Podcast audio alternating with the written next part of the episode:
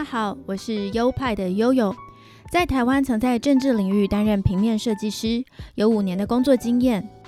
这个节目是我离开台湾的工作后，到加拿大温哥华生活跟继续学习平面设计的经验分享，欢迎收听。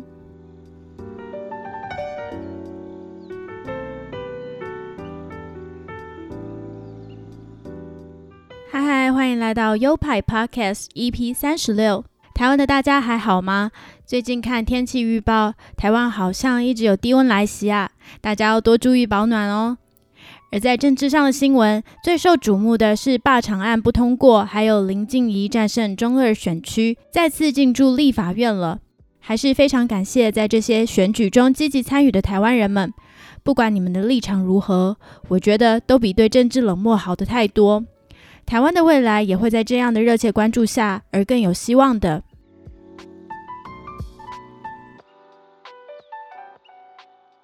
相较起来，我最近的烦恼好琐碎、好微小哦。因为我来的时候行李有限重，所以我带的衣服极少，适合温哥华冬天的衣服又更少了。呃，最近想要添购一些衣服，又找不到应该去哪里买。在台湾的时候，可以发现有很多好看、价钱又合理的小服饰店，或自己从韩国带货的那种小店。但这边的价位我能接受的服饰店，衣服都有够丑，觉得比较有质感的价位都偏高，大概一件就要加币一百元以上吧，就是台币两千元以上，真的是无法接受诶。所以我目前比较倾心的还是 Uniqlo。这个世界真是好像有日本人呐。同样的状况也发生在我寻觅夹式耳环的这个过程，因为我本身没有打耳洞，也不想去打。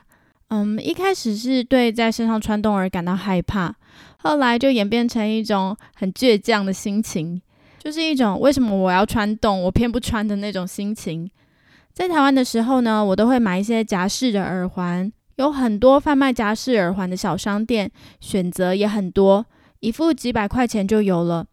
因为我不常戴，所以我觉得不用戴很高级精品的那种，而且我的财力也无法负荷那种真钻啊、真的珍珠那种，所以我觉得戴一些价格比较低的就很够用了。在台湾非常容易找到，可是我在这边找不太到适合的，要么就是那种国中生在戴的那种很中二的廉价款，要么就是贵到我无法负担的夹式耳环，而且款式的选择不多，真的是没有办法。有想过要买国外的货，但是运费又太惊人了，几乎就等于我要买的物品的价钱。所以呢，我最近在研究怎样把耳针改成夹式。如果学得够好的话，说不定我还可以因此做起夹式耳环的小生意哦。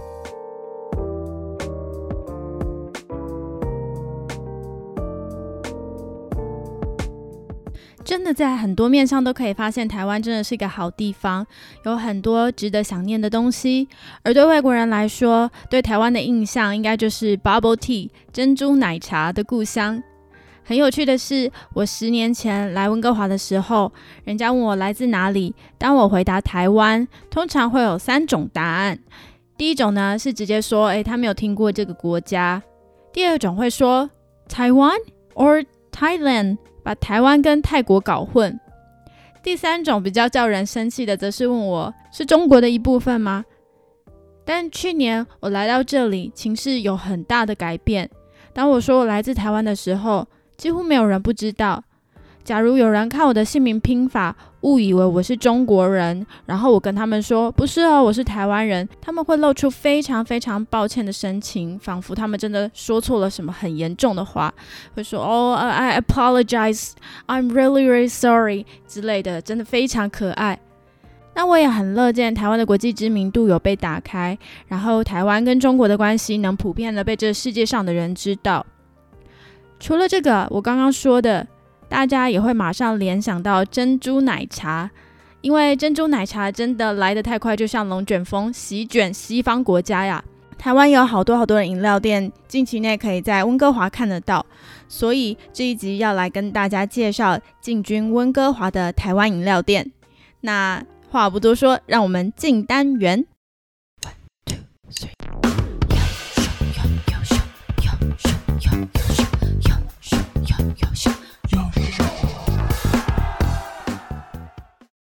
其实我是一个戒饮料戒了一段时间的人，所以对台湾的饮料店已经不像以前那样熟悉，也很少喝珍珠奶茶，一年大概喝个一两杯这样的频率吧。所以当加拿大人问我这些饮料店在台湾的状况是怎样的时候，我其实都回答不太出来。我喝饮料比较凶的时期，大概是我大学的时候。大概最多是一天两杯这样的状况，不过那时候喝的品相其实也比较简单，都是喝红茶、清茶、微糖或无糖那样子。后来是怎么戒掉的呢？嗯，好像也没有特别的戒，就是开始工作以后步调比较紧凑，赶快吃完饭，然后赶快上工，就会忘记要买饮料喝，就慢慢脱离那个依赖了。而且其实台湾的食物其实就是算比较油腻，吃完后就会忍不住想要喝饮料来解腻，所以我觉得吃比较清淡一点的食物可能可以帮助戒饮料哦。而我想来做这一集的原因，是因为前几天呃在温哥华的朋友带我去回顾一下台湾味，就又带我去了温哥华的 Coco 都可，然后我点了我最喜欢的奶盖红茶。我不知道台湾有没有热的奶盖，总之我在这里是点热的奶盖，因为天气实在太冷了。然后因为我看都没有人在那边点什么少糖少冰之类的，所以我也不知道他们有没有提供这样子的调整，就没有请他们调整。结果整杯好甜哦，其他味道的话倒是跟台湾都没有什么太大的差别，店面的样子也都是跟台湾的 Coco 差不多，超怀念的。如果说台湾的 Coco 跟温哥华的 Coco 有什么差别的话，我觉得还是台湾的生意好很多。台湾每一家 Coco 前面都是大排长龙，店员的手也从来没有停过，然后那个外带都是一袋一袋这样好几十杯这样提。另外在温哥华的 menu 上啊，它的品相也是很多，主要的商品好像也都是跟台湾一样。奶茶三兄弟依旧是他们的主打。那我还跟朋友在那边猜，奶茶三兄弟到底是哪三兄弟？你们能说得出来吗？答案是珍珠、布丁跟仙草。答对了吗？而温哥华的 menu 倒是中英文版本都有，其他像是店铺的装潢什么啊、标准色啊、包装都是一样的。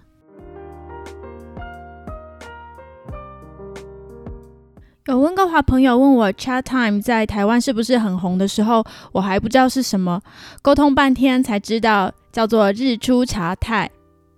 台湾饮料店实在太多了，但日出茶太并不是一个非常主流的饮料店，在路上偶尔可以看到，可是不常看到。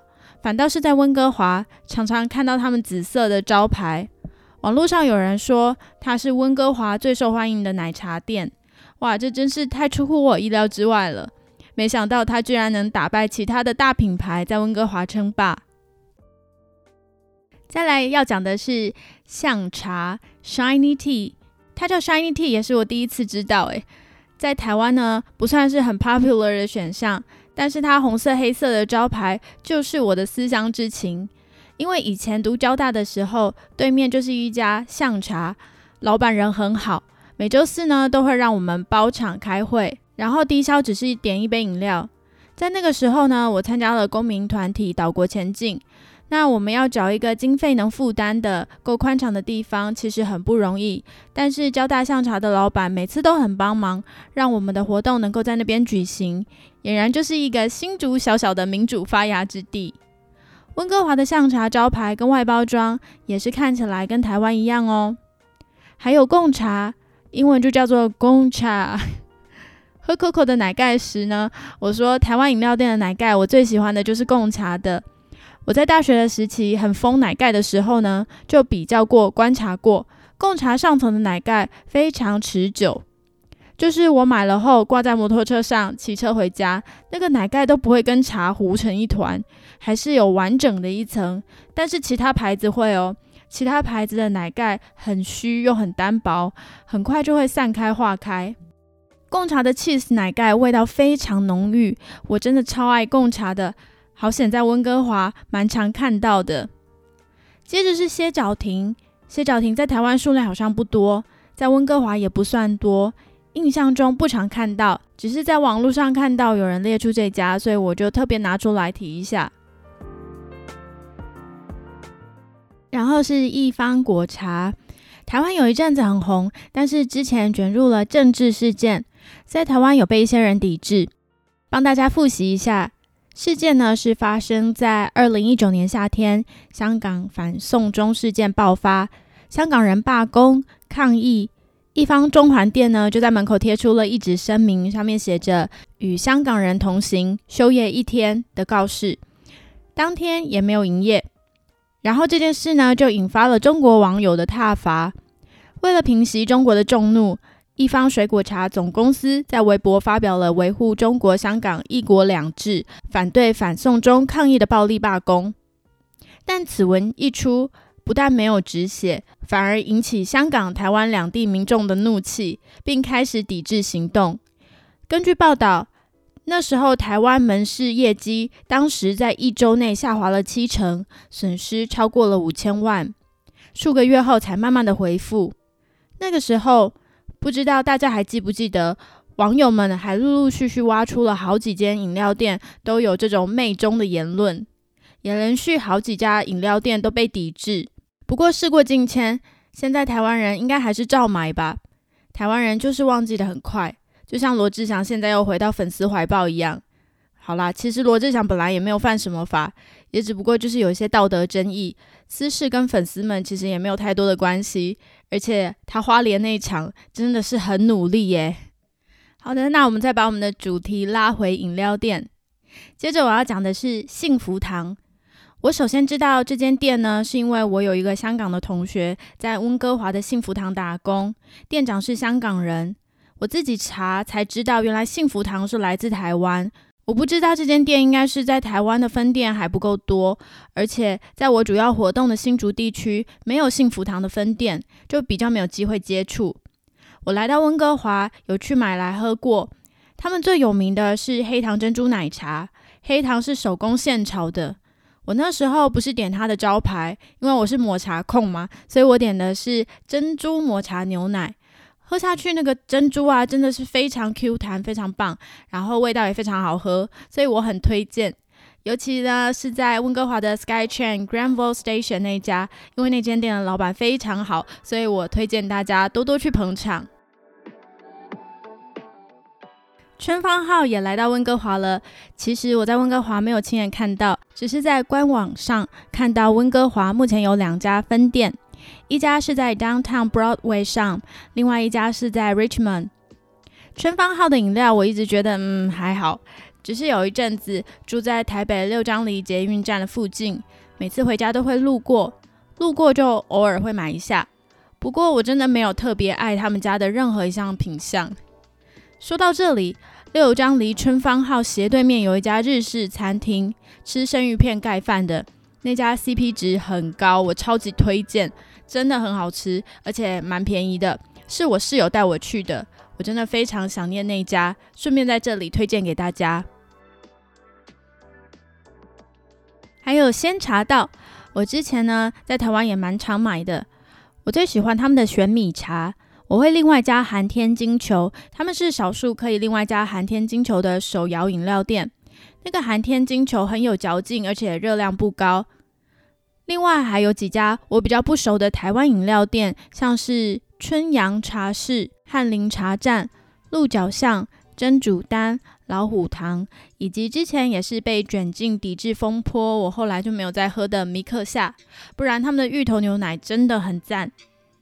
有一件事很奇妙哦，温哥华这边也有五十岚，但是它的这个店名呢，就是照发音直翻就叫做 Wush Land，但包装外观完全跟台湾五十岚不一样，好像是完全没有关系的样子。还有一件事值得一提，周杰伦跟昆凌投资的饮料店也有在温哥华开哦，是一间叫做麦吉 Maji Maji 的饮料店。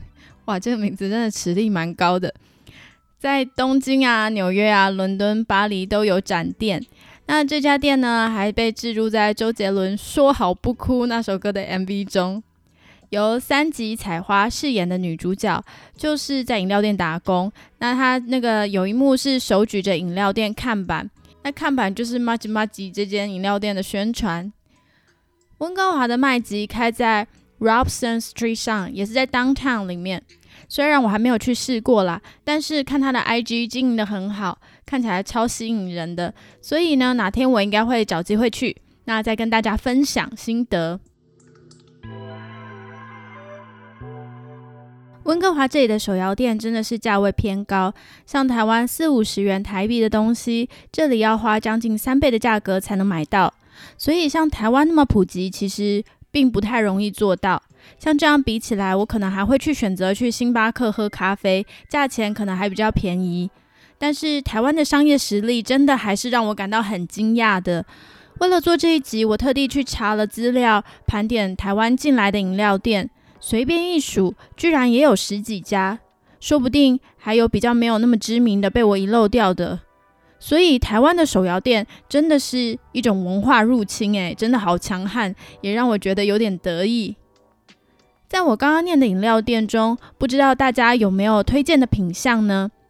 也可以在 Apple Podcast 或是 IG 留言推荐我哦，毕竟我还不是很深入的研究这一个领域。尝到台湾的滋味，总觉得会跟你们无形中有一种更强的连结的感觉。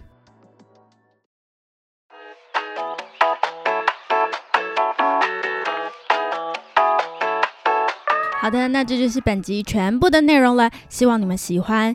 喜欢的话，欢迎你们再推荐给你们的亲朋好友们。另外，这个节目接受不限金额的抖内赞助的连结，就在每集的节目说明里面。欢迎大家慷慨解囊，让我去多喝个几杯饮料吧。优派 Podcast 有官方 IG 账号是优派底线 Studio，拼法是 Y O P I E 底线 S T U D I O。节目预告和最新消息也都会放在里面哦。非常感谢旧朋友和新朋友的收听。那我们下一集同一时间台湾时间每周二晚上线上再会喽拜拜。